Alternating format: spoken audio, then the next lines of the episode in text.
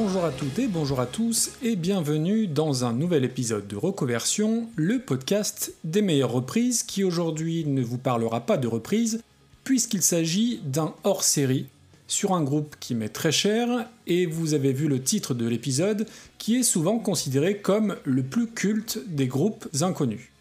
Titre qui fonctionne d'ailleurs dans les deux sens puisque le plus inconnu des groupes cultes leur convient aussi parfaitement.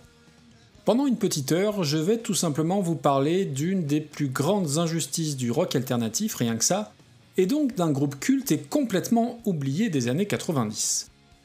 Mais à la fois, pour avoir été oublié, encore faut-il avoir été connu, et le groupe programme du jour n'a jamais bénéficié d'une énorme notoriété, en dehors de quelques fins connaisseurs, ou du moins pas autant qu'il le mérite.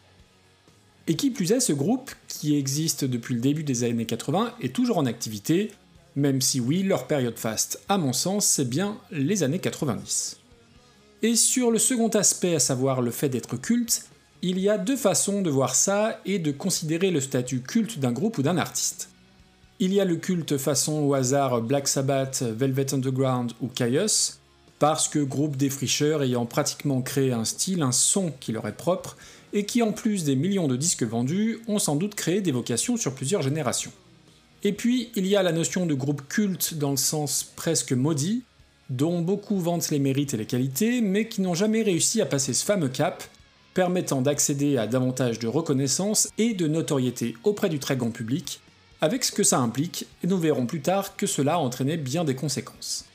Et le groupe dont il est question aujourd'hui appartient évidemment à cette seconde catégorie de groupes dits cultes, et pour le coup, je n'abuse absolument pas en disant qu'on va parler d'une des plus grandes injustices du paysage rock-metal au sens large, et je peux vous garantir qu'on trouve pléthore d'articles de presse, surtout anglo-saxons, qui posent tous la même question.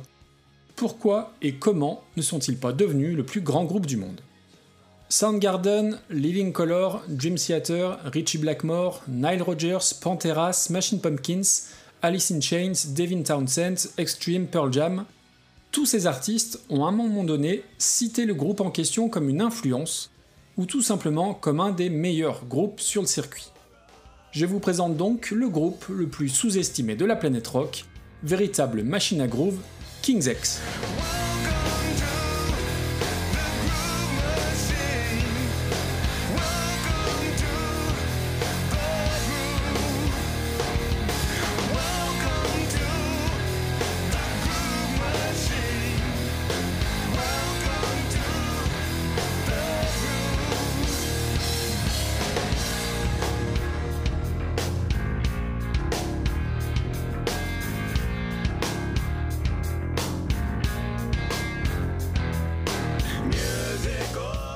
86 000.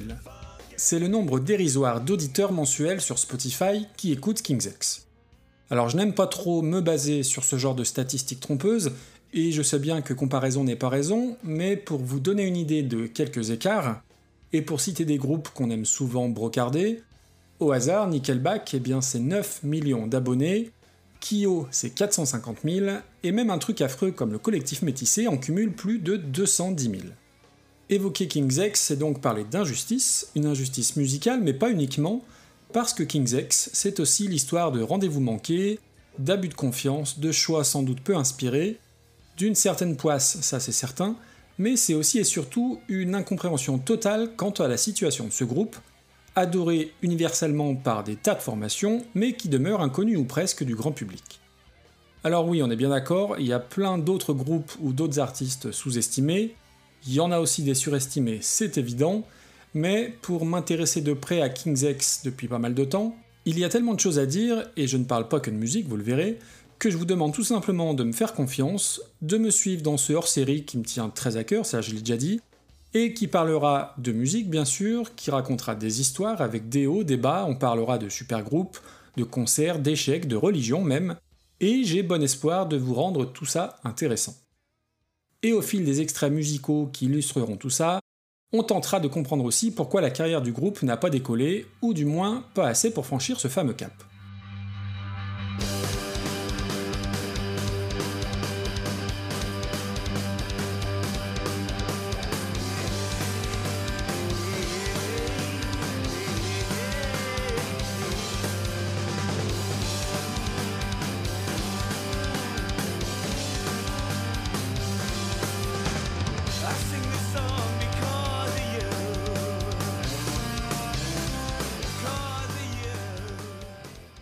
Rock alternatif aux influences soul, hard FM teinté de funk, grunge, metal à tendance progressive, toutes ces étiquettes ont été collées à King's X à un moment donné de leur carrière. Cette tendance à toucher à tous les styles n'aidant d'ailleurs peut-être pas des masses à se forger une identité précise auprès du très grand public. Pour schématiser et vous donner d'emblée quelques points de repère sur la période que je préfère du groupe, je dirais que c'est comme si Soundgarden ou Nirvana avaient fusionné avec Jimi Hendrix et les Beatles. Alors on va tenter d'y voir plus clair dans cette espèce de créature hybride et improbable, mais d'abord, petite présentation de l'équipe.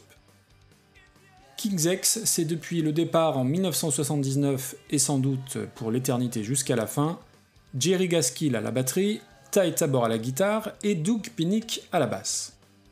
C'est Doug Pinnick qu'on va considérer comme le leader, qui est le personnage le plus intéressant aussi, qui va chanter sur une bonne partie des chansons, avec sa voix très reconnaissable, très puissante, chaude, aux accents soul, mais il n'est pas le seul à chanter, puisqu'on retrouve pas mal de titres chantés par Ty Tabor, le guitariste, avec une voix plus légère et plus pop, voire par Jerry Gaskill, même si c'est plus rare.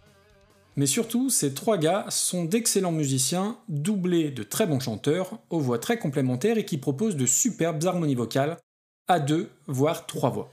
There can be but better ways from yesterdays to me. Somewhere there are better days for better ways to be. Sunny days have funny ways of quieting the roar. Is it still a blessed thing to live and live some more? Si le groupe se forme en 1979 dans le Missouri, il va rapidement déménager au Texas, à Houston, encouragé par leur label de l'époque.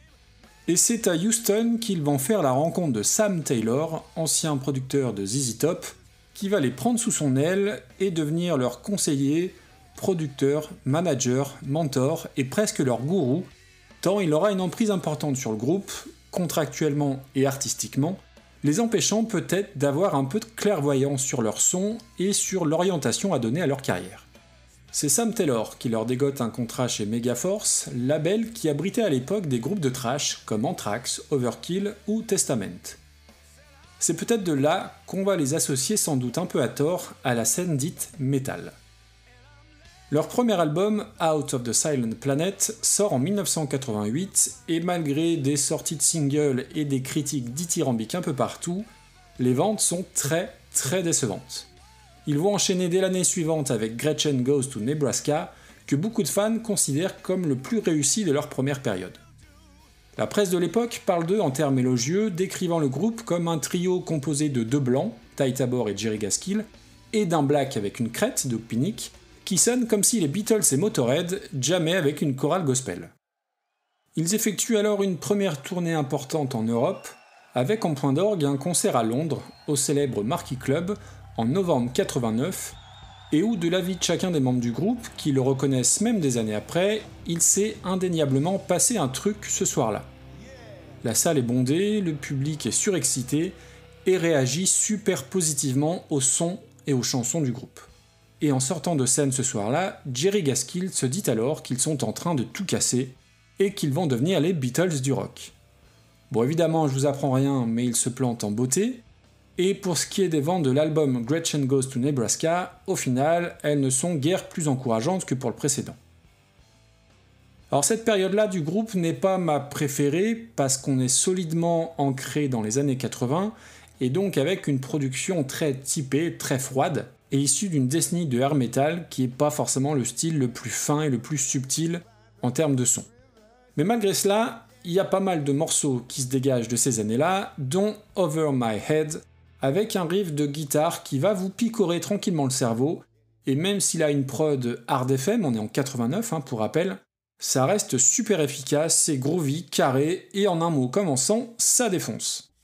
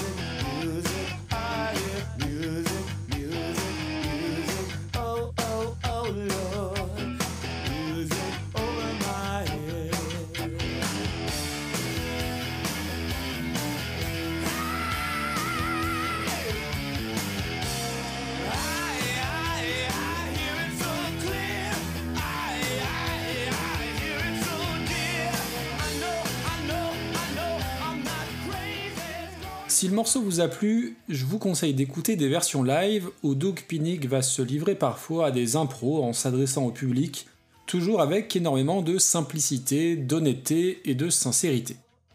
Et on en vient à l'une des caractéristiques du groupe, c'est l'intégrité dont ils ont toujours fait preuve, les messages qu'ils véhiculent et l'image globale qu'ils renvoient. Dès leur début, les King's X se sont toujours singularisés par les thèmes abordés dans leurs chansons. Loin des clichés des groupes de rock et de métal qui ne parlent souvent que d'amour, de sexe, de mort et de guerre, eux vont axer leurs textes sur l'amour bien sûr, le thème reste universel, mais aussi la spiritualité, l'auto-acceptation et la religion. Et même s'ils vont s'en défendre, on va bien évidemment à l'époque les qualifier avec une formulation qui apparaît presque comme un gros mot pour certains, King's X serait un groupe de rock chrétien. Doug Pinnick raconte que oui, ils étaient chrétiens dans le sens où ils essayaient de bien faire les choses, qu'ils tentaient d'aider les autres et de faire le maximum pour juste essayer simplement de bien se comporter. Il y a une formule que j'ai lue à ce sujet les concernant et qui résume bien ce qu'est King's X, et je vais devoir sortir une fois de plus mon plus bel accent, mais la formule en question dit ceci. The Church of King's X is about love, gratitude, perseverance and kindness and really kick-ass rock'n'roll. Ce qui donne en français, à peu de choses près, l'église King's X n'est rien d'autre que de l'amour, de la reconnaissance, de la persévérance, de la bonté et du rock qui défonce. Alors on va faire un petit aparté, mais bien qu'étant pour ma part un fervent athée convaincu, et même si oui, le rock et le métal sont par essence et par nature des mouvements rebelles et allant à l'encontre de toute croyance religieuse, en quoi ça serait problématique qu'il y ait des groupes de rock chrétiens? Alors le débat est vaste, mais on peut être un groupe de rock ou de métal chrétien, être un bon musicien, proposer une musique de qualité, sans forcément obliger les gens à adhérer aux mêmes convictions, et sans qu'on ait besoin pour autant de dénigrer le groupe ou l'artiste en question. Tout comme on peut être un excellent musicien athée ou anti-religieux, dans n'importe quel groupe, hein, peu importe sa taille, et proposer des textes et des messages au choix creux, nuls, sexistes, ou véhiculant des valeurs pas très recommandables, et ça y en a pas mal.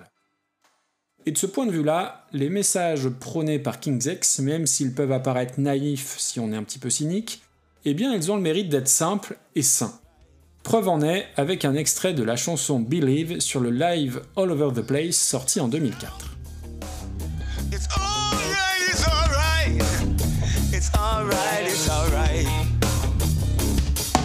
See, when I grew up, I grew up in the church and they told me to believe in God. They said believe in Jesus. Then other people told me to believe in Krishna. Somebody else said believe in Buddha. Then they said the Indian religion. Then they said believe in the President of the United States. They said believe in the United States of America. They said believe in everybody but myself. I want to tell you people, if you don't believe in yourself, you ain't got shit to believe in. Believe in yourself. Now the media will tell you there's something wrong with you. They say you're too tall, you're too short, you're too fat, you're too skinny, your eyes are the wrong color, your hair's the wrong color. They say blondes have more fun. They say your tits are too small and your dick is too small, and they want you to fix yourself. People, there's nothing wrong with you. Nothing wrong with you. There's nothing wrong with anybody here. And I want to tell you about this thing called fear. The of fear. We're afraid of everybody. We're afraid of terrorism. We're afraid of Mexicans coming up. We're afraid of Haitians coming into this land. We're afraid of everything. We are built upon fear. We have guns, more guns than anybody else. We kill each other. We hate each other. We fight each other. This is America. Wake up. We're all right. You're all right. You're all right. You're all right. Pour résumer et traduire dans les grandes lignes pour les non-anglophones, Doug Pinnick dit, je résume et je cite, J'ai été élevé à l'église. On m'a dit de croire en Dieu. On m'a dit de croire en Jésus. D'autres personnes m'ont dit de croire en Bouddha, de croire en Krishna, d'autres m'ont dit de croire au président des États-Unis d'Amérique. Ils m'ont dit de croire en tout, mais il faut surtout croire en soi. Je vais vous le dire, la croyance la plus importante, c'est de croire en vous. Les médias vous diront que quelque chose ne va pas avec vous, vous êtes soit trop grand, soit trop petit, trop gros, trop maigre, vos yeux ne sont pas de la bonne couleur, vos seins sont trop petits, votre sexe est trop petit, et ils voudront que vous changiez. Mais il n'y a rien à changer chez vous, chez aucun d'entre vous. Je vais vous parler d'un truc qui s'appelle la peur. On meurt à cause de la peur, on a peur les uns des autres, on a peur du terrorisme, des Mexicains, des Asiatiques. On est élevé avec la peur qu'on nous inculque. on nous file des armes, plus d'armes que n'importe qui, on se tue les uns les autres, on se bat les uns les autres, on se déteste les uns les autres, voilà ce que c'est l'Amérique, réveillons-nous, vous êtes de bonnes personnes. Alors évidemment, en français, ça sonne comme un discours politique naïf et gentillet, mais quand on connaît le parcours de Doug Pinnick, ça prend un autre sens, et moi je trouve ce discours plein de paix, de bon sens et de bienveillance. Et pour ce qui est du personnage de Doug Pinnick, j'y reviendrai plus tard, mais gardons ça en tête et restons sur l'aspect rock chrétien du groupe. Et outre ce qu'on a déjà évoqué, leur affiliation à ce mouvement, si je puis dire, s'explique en fait assez logiquement. Déjà, leur producteur et gourou Sam Taylor les poussa clairement dans cette direction, plus par opportunisme que parfois, il faut bien le reconnaître. Et puis un de leurs albums de cette époque, en 1990, s'appelle Faith, Hope, Love. Foi, espoir et amour. Et c'est d'ailleurs leur plus gros succès avec 250 000 exemplaires vendus. Et ce nom d'album dénote parmi les porno graffiti, Cowboys from Hell, Screaming Life ou Seasons in the Abyss, pour citer d'autres albums de gros sons sortis les mêmes années, et qui plus est, ce Face Hope Love comportait des passages de la Bible dans son livret. Rajoutons à cela les thématiques abordées, l'éducation religieuse de nos trois musiciens, certains ayant même fait partie dans leur jeunesse de groupes clairement étiquetés rock chrétien, et même leur tout premier label était un label de rock chrétien. On trouvait ainsi très logiquement les albums de King's X dans des boutiques et dans des librairies chrétiennes aux États-Unis, des sortes de Virgin Megastore quoi, avec leurs disques présents entre des exemplaires de la Bible et des statuettes de la Vierge Marie. Tout ça jusqu'en 1998 seulement. Pourquoi 98 très précisément? Eh bien tout simplement parce que c'est à ce moment-là que Doug Pinnick va annoncer son homosexualité. Et ça, évidemment, l'Église, dans toute son immense tolérance et sa fabuleuse ouverture d'esprit, va s'empresser de dégager les albums du groupe de leurs étagères et va définitivement tourner le dos à King's X. Ce qui expliquera peut-être aussi le fait que Doug Pinnick, chrétien convaincu pratiquant, glisse petit à petit vers l'agnosticisme, et tout ça donne encore un peu plus de sens à son message entendu juste avant. Mais je reparlerai de lui un petit peu plus tard, revenons à la musique, et continuons de dérouler l'œuvre de King's X, car le meilleur reste à venir.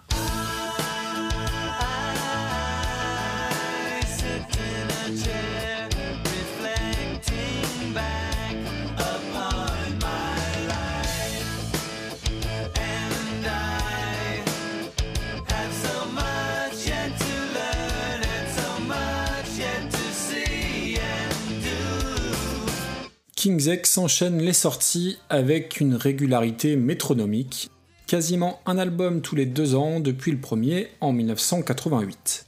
Ils vont ouvrir au début des années 90 pour ACDC, rien que ça, mais se font littéralement huer.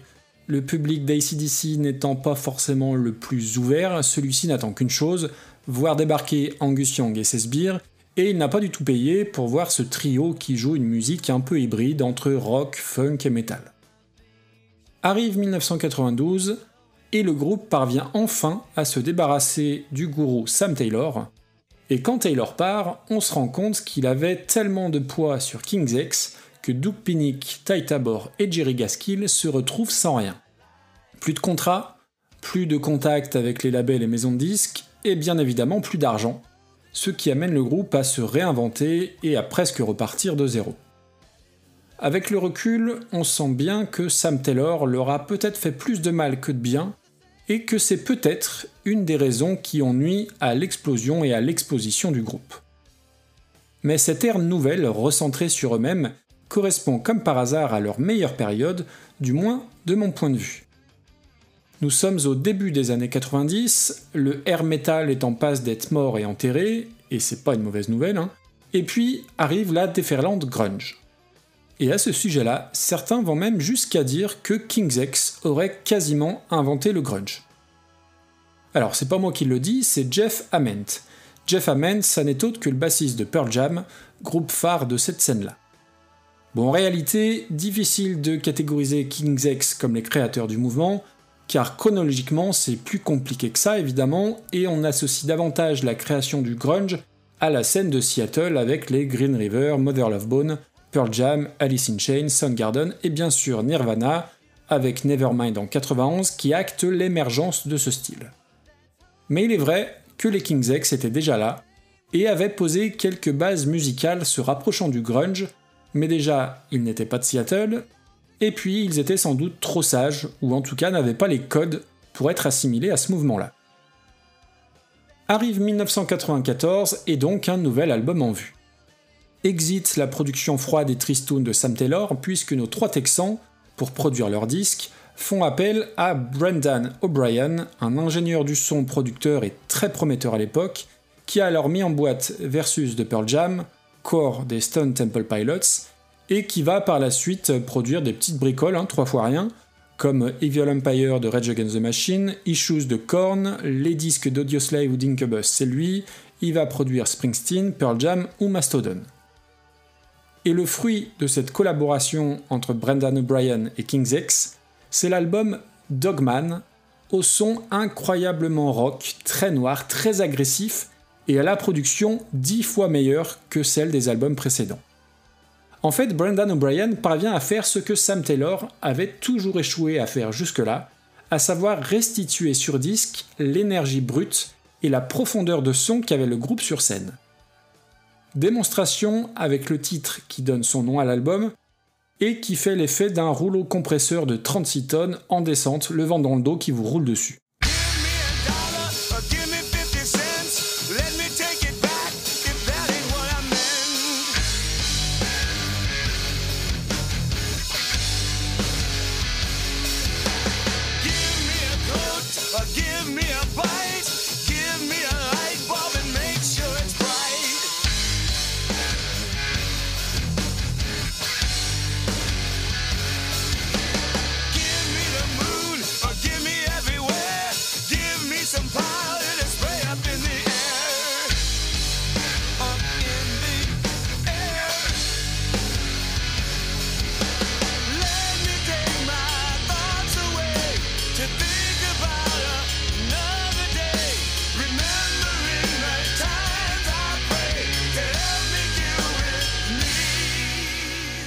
Pu mettre n'importe quel morceau du disque, tant il est incroyable. Et en plus, il n'y a pas genre 8 titres, hein, c'est vraiment 15 morceaux complètement fous, dont une reprise d'Hendrix d'ailleurs. Il y a des riffs démentiels, il y a une basse au groove de la planète Mars, un batteur à la frappe incroyablement puissante, une voix hallucinante, avec en plus beaucoup de superbes harmonies vocales. De l'avis de beaucoup de suiveurs et de connaisseurs, c'est le meilleur de leurs 12 albums. Alors c'est pas mon préféré, mais il est clair que pour une première approche avec le groupe, il est parfait. Les compos sont courtes et punchy, ça groove dans tous les sens, il y a des refrains super identifiables, et l'efficacité du disque va leur permettre de tourner en première partie de Scorpion, Pearl Jam, Motley Crue, mais surtout, consécration suprême, ils sont invités au nouveau Woodstock en 1994, mis en place pour les 25 ans du mythique festival. Pour recontextualiser, on parle d'un rassemblement gigantissime de quasiment 300 000 spectateurs qui va se tenir sur trois jours avec à l'affiche Aerosmith, Joe Cocker, les Cranberries, Green Day, Bob Dylan, Primus, Peter Gabriel, Nine Inch Nails, les Red Hot Chili Peppers, Metallica, Rage Against the Machine, Santana pour ne citer que les plus connus. C'est donc une chance et une opportunité inouïe pour King's X d'être là avec une audience pareille malgré leur faible notoriété. Doug Pinnick dira de cette expérience qu'il s'agit à la fois de la meilleure et de la pire. Ils sont programmés le premier jour, le 12 août 1994, entre James, groupe de rock anglais, et Cheryl Crow. On trouve d'ailleurs leurs prestations sur YouTube, alors même si la qualité de la vidéo n'est pas top, je vous la recommande vivement. Et de l'avis et de l'aveu de tous, artistes et presse spécialisée, y compris pour la très puissante chaîne MTV, King's X est le meilleur groupe de la journée, qui parvint à mettre tout le monde d'accord avec un set de 30 minutes puissant et habité. Le groupe, entendant toutes ces louanges à leur égard, se dit que ça y est, ce coup-ci c'est la bonne, ils ont enfin réussi et leur carrière va enfin décoller grâce à cette exposition et ce tour de force. Et donc la semaine suivante, gonflé à bloc, il s'empresse d'aller vérifier les ventes de l'album Dogman dans les différents classements. Ils en avaient vendu 200 de plus. Doug Pinnick rentre chez lui, se rase la tête et jette toutes ses fringues qui ressemblent de près ou de loin à des fringues de rock.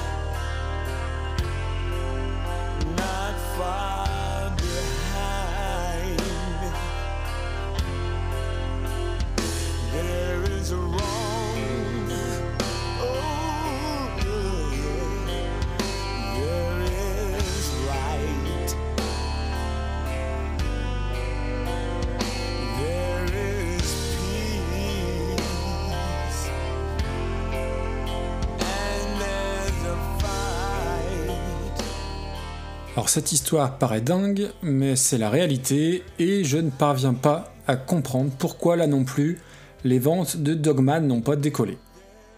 À l'heure où il suffit d'une vidéo à la con sur un skateboard pour faire remonter les ventes d'un album qui en plus n'en avait pas besoin, eh ben c'est un crève-cœur pour moi d'imaginer la déception que ça a dû être alors pour le groupe. Et ils commencent alors à comprendre qu'ils ne perceront jamais et hésitent même à tout arrêter.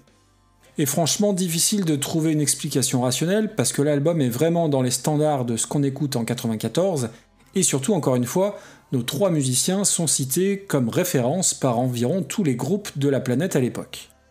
Quelques mois plus tard, alors qu'ils jouent en première partie de Pearl Jam, groupe avec qui ils sont très amis, Doug Pinnick se rend compte qu'il est bien plus vieux que tous les autres, et que clairement c'est trop tard, qu'il a raté sa chance. Lui et Ty Tabor en discutent et en arrivent même à se demander s'ils ne sont pas juste de vieux ringards qui refusent de décrocher. Et donc, outre les rendez-vous manqués, le groupe perd en plus un petit peu de confiance en lui. Alors l'histoire pourrait s'arrêter là, mais King's X reste soudé malgré tout, et sans que cela nuise à leur productivité en tant que groupe, Jerry Gaskill, mais surtout Ty Tabor et Doug Pinnick, vont prendre un peu large et commencer à multiplier les collaborations à droite à gauche. Commençons par Ty Tabor, le guitariste, qui va faire partie du projet Platypus, puis The Jelly Jam, avec des membres de Dream Theater et des Dixie Dregs. Il va également participer au groupe Jughead, avec David Lee Roth, ex-chanteur de Van Halen, et va venir poser sa guitare dans des albums de Carmina Peace ou Greg Bissonnette. Et puis il sort deux albums solo à la fin des années 90, très frais, très sympa, avec sa voix très power pop à la Weezer, et dont tout le monde, là encore, se fiche éperdument.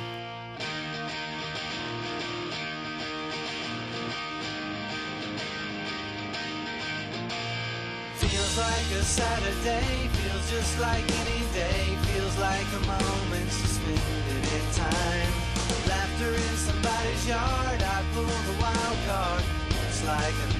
day.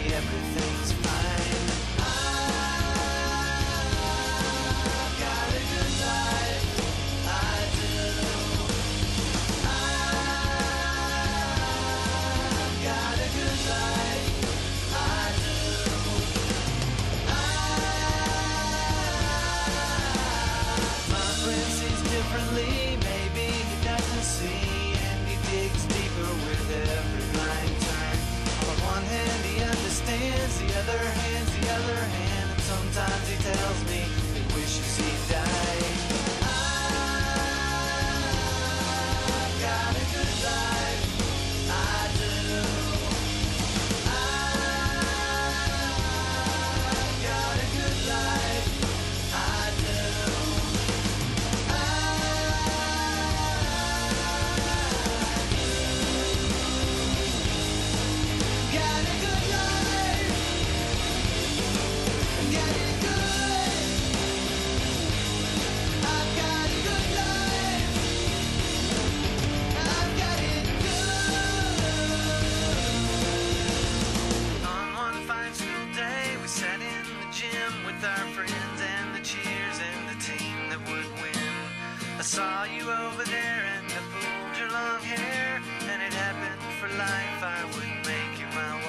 C'était un extrait de I sur Moonflower Lane, deuxième album de Ty Tabor, et si ça n'a pas la puissance de King's X, ça reste très sympa à écouter, et Tabor continue toujours de sortir des albums solo à intervalles réguliers, je crois une bonne douzaine depuis la fin des années 90.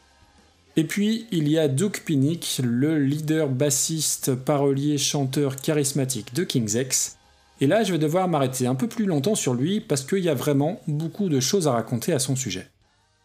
Déjà, et je m'en suis rendu compte pendant l'écriture de l'épisode, il est plus âgé que Ty Tabor et Jerry Gaskill. Il a 7 ans de plus que Gaskill et 11 ans de plus que Ty Tabor.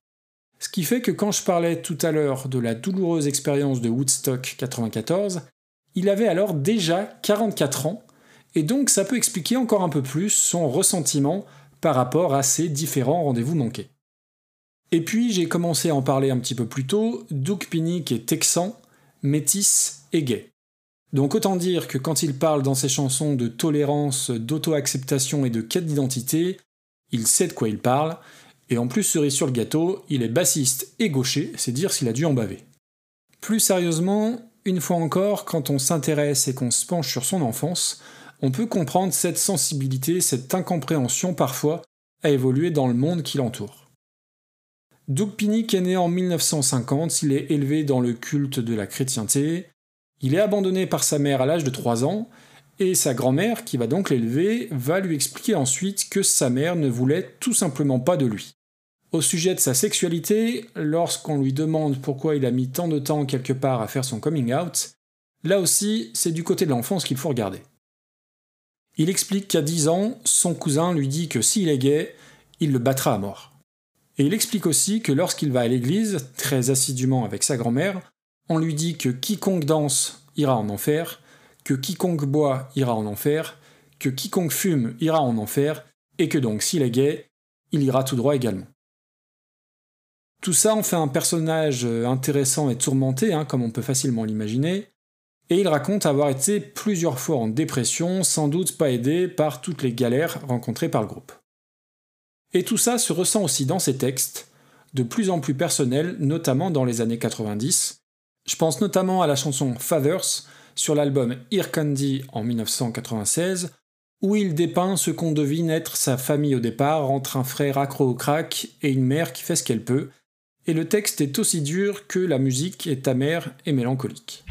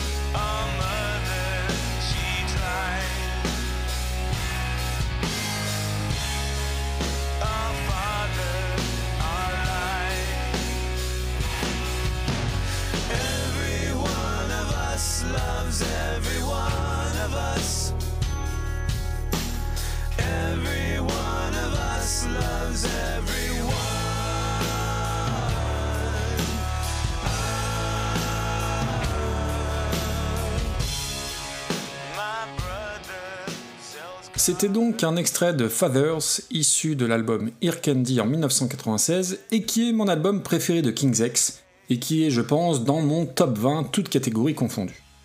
Alors évidemment, je suis pas très objectif parce que c'est le premier album du groupe que j'ai connu et ça vérifie ma fameuse théorie qui dit qu'à l'adolescence notamment, le premier album que l'on découvre d'un artiste reste quasiment à tout jamais notre préféré et peu importe son ordre dans la discographie du groupe ou de l'artiste en question.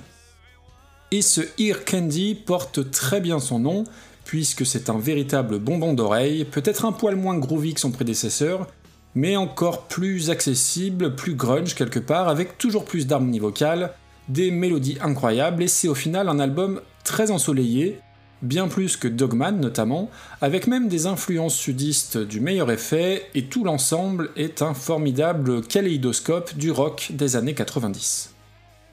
Franchement, si vous aimez le rock de cette période-là, il est impossible que vous n'aimiez pas cet album. Alors j'ai presque envie de vous le garantir sur facture, tant il est simple, direct, efficace et qu'il n'a pas vieilli. D'ailleurs, c'est un morceau de cet album qu'on s'écoutera pour clôturer cet épisode. Je disais en intro que King's X était un mix entre la voix soul d'Hendrix, les riffs de Nirvana et les harmonies vocales des Beatles. Eh bien, cette définition s'applique parfaitement à Ear Candy.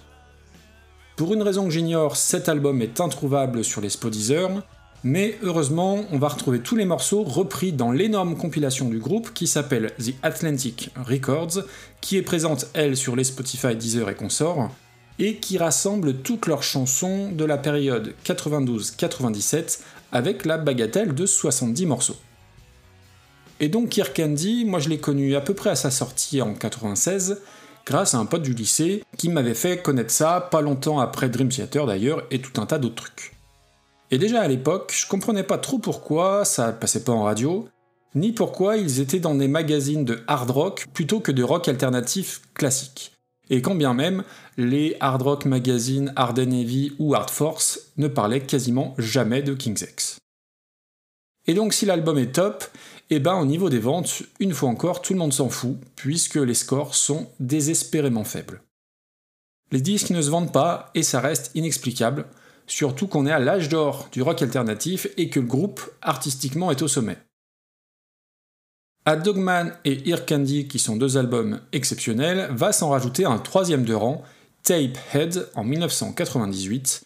Alors le titre de l'album n'est pas très accrocheur, la pochette elle est affreuse, mais le contenu est une nouvelle fois fabuleux, avec alternance de morceaux très péchus, comme le Welcome to the Groove que je vous ai passé au tout début, et compos plus douces avec encore des harmonies de voix à tomber par terre, et notamment ce superbe Over and Over.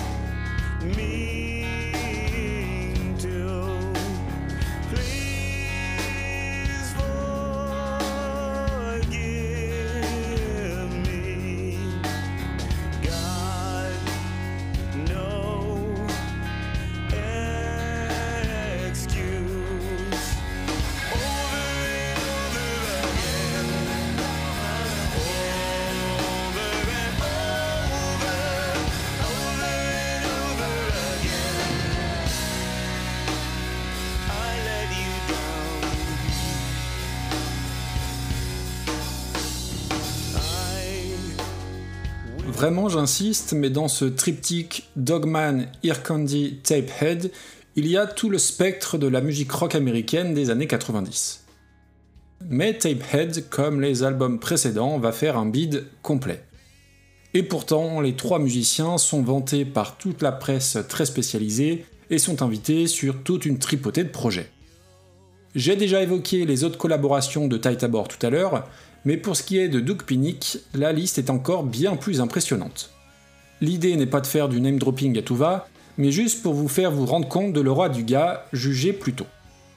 Outre les albums de King's X, Doug Pinnick, c'est 7 albums solo, dont le premier au nom fantastique et qui risque de m'infliger une fracture de la mâchoire, puisqu'il s'appelle Massive Grooves from the Electric Church of Psycho-Funkadelic Grungealism Rock Music, débrouillez-vous pour la traduction, qui date de 1998, et c'est aussi des collaborations sur plein de chansons et d'albums, entre autres de Pearl Jam, Carmine Peace, Tribe After Tribe, un groupe de métal sud-africain que je vous conseille, Jeff Ament, Steve Stevens, Billy Sheehan, Richie Cousin et donc Dream Theater.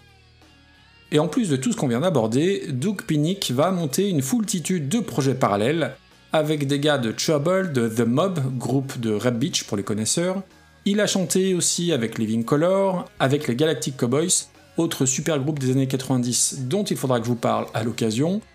Il a participé aussi à toute une tripotée d'albums tribute, de Pink Floyd à Kiss, en passant par les Beatles, Van Halen ou Metallica, et j'en oublie sûrement.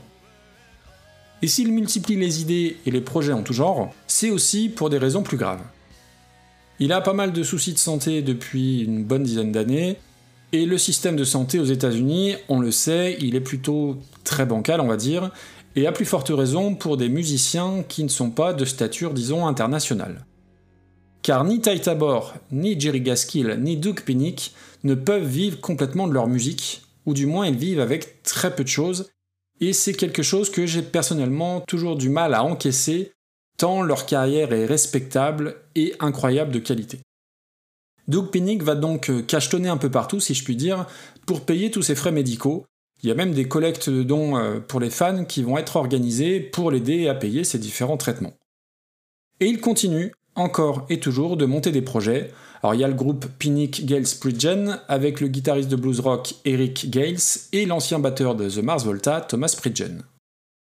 Et il y a aussi le groupe KXM avec George Lynch ex-guitariste de Dokken, et Ray Luzier, le batteur de Korn, qui va sortir trois albums depuis 2014.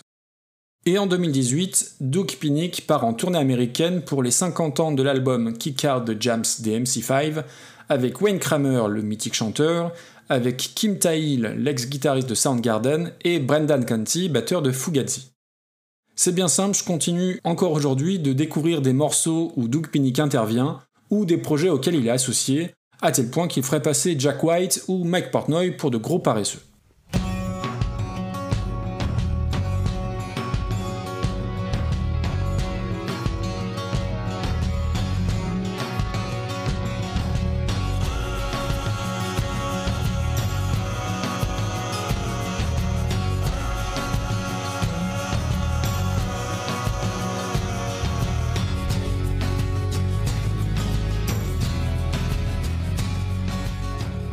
Pour en revenir à King's X, après Tapehead, il continue de sortir un album tous les deux ans quasiment, toujours d'excellente facture et dont tout le monde continue de se contrefoutre. Les tournées s'enchaînent, les labels aussi, et la poisse continue de leur coller à la peau puisqu'en 2012, Jerry Gaskill, le batteur, fait une première attaque cardiaque, puis sa maison est entièrement détruite par l'ouragan Sandy en 2014, avant de nouveau d'avoir des problèmes de santé.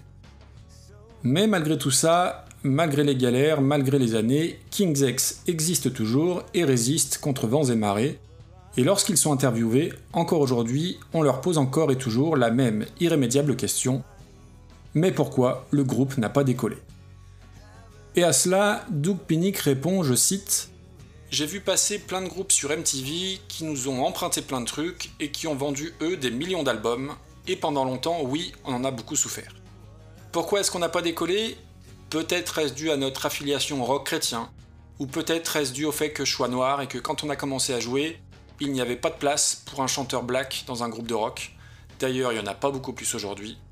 Peut-être qu'on était trop gentil, peut-être qu'on était trop métal pour les amateurs de rock, et pas assez pour les métalleux, mais désormais, j'ai arrêté de me poser cette question. Et lorsqu'on demande à Doug Pinnick si ça le gêne lorsqu'on appelle King's X le plus grand groupe culte inconnu, lui répond Je préfère être appelé un groupe culte inconnu plutôt que de ne pas être appelé du tout. Voilà ce que dit Doug Pinnick après 40 ans de carrière au sein de King's X. Et c'est en cela que je parlais d'injustice au tout début de l'épisode, puisque ce gars a littéralement dédié toute sa vie à la musique et à son groupe, sans avoir la reconnaissance qu'il mérite, ni lui, ni Tabor, ni Jerry Gaskill. Et personnellement, j'ai un grand regret, ne jamais avoir pu les voir en concert.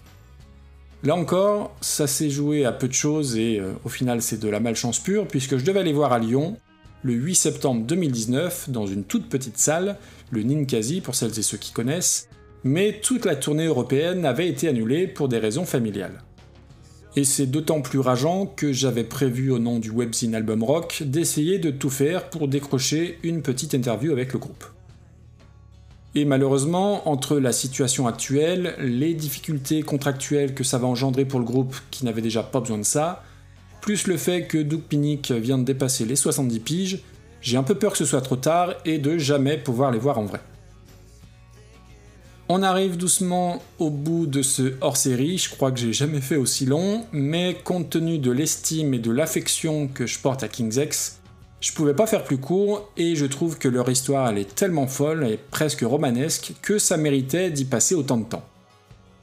J'ai bien conscience que sortir un hors-série fleuve sur un groupe euh, entre guillemets un peu obscur, c'est pas le truc le plus vendeur de la Terre. Et donc si vous êtes encore là, eh bien vraiment merci du fond du cœur parce que j'y ai mis beaucoup d'énergie. depuis le début de Reconversion, c'est sans conteste le truc qui me tient le plus à cœur et sur lequel j'ai passé le plus de temps. Et donc je me dis que si parmi les 300 à 500 personnes qui écoutent habituellement le podcast et qui ne connaissaient pas King's X jusque-là, eh bien si j'arrive à donner envie à certains ou certaines d'aller écouter une chanson, un album, voire même pourquoi pas plusieurs, eh bien j'aurais pas fait ça pour rien. Donc allez écouter King's X, je mettrai en lien la playlist avec tous les morceaux que j'ai diffusés, je relayerai sur les réseaux sociaux les bouts de concert dont j'ai parlé, et de votre côté, si vous avez aimé leur musique, allez creuser, allez vous abonner à leur page Spotify, Deezer et autres. Et comme d'habitude, si mon travail vous a plu, parlez-en autour de vous, criez-le sur tous les toits. Le podcast est sur toutes les plateformes, Apple Podcast, Podcast Addict. Il a une page Facebook, un compte Twitter, une page Instagram. Et tout ça aidera à mettre davantage en avant Reconversion.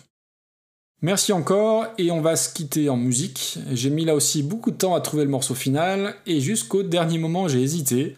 Ce sera donc A Box, issu de l'album Ear Candy, et c'est une chanson parfaite, je trouve, pour clôturer l'épisode. Je voulais pas un truc trop violent, trop rock, et là c'est pas complètement une balade non plus, mais c'est un mid-tempo parfait avec quelques éléments bien spécifiques au groupe, à savoir voix chaude, jolie mélodie de guitare, refrain fédérateur et de belles harmonies vocales. J'espère que ça vous plaira en tout cas, et une fois encore, n'hésitez pas à me faire des retours sur ce qui vous a plu ou peut-être sur ce que vous avez moins aimé. Et encore une fois, merci, merci d'avoir écouté jusque-là. Je vous laisse avec A Box par King's X et je vous dis à très vite. Bonne écoute. Ciao ciao.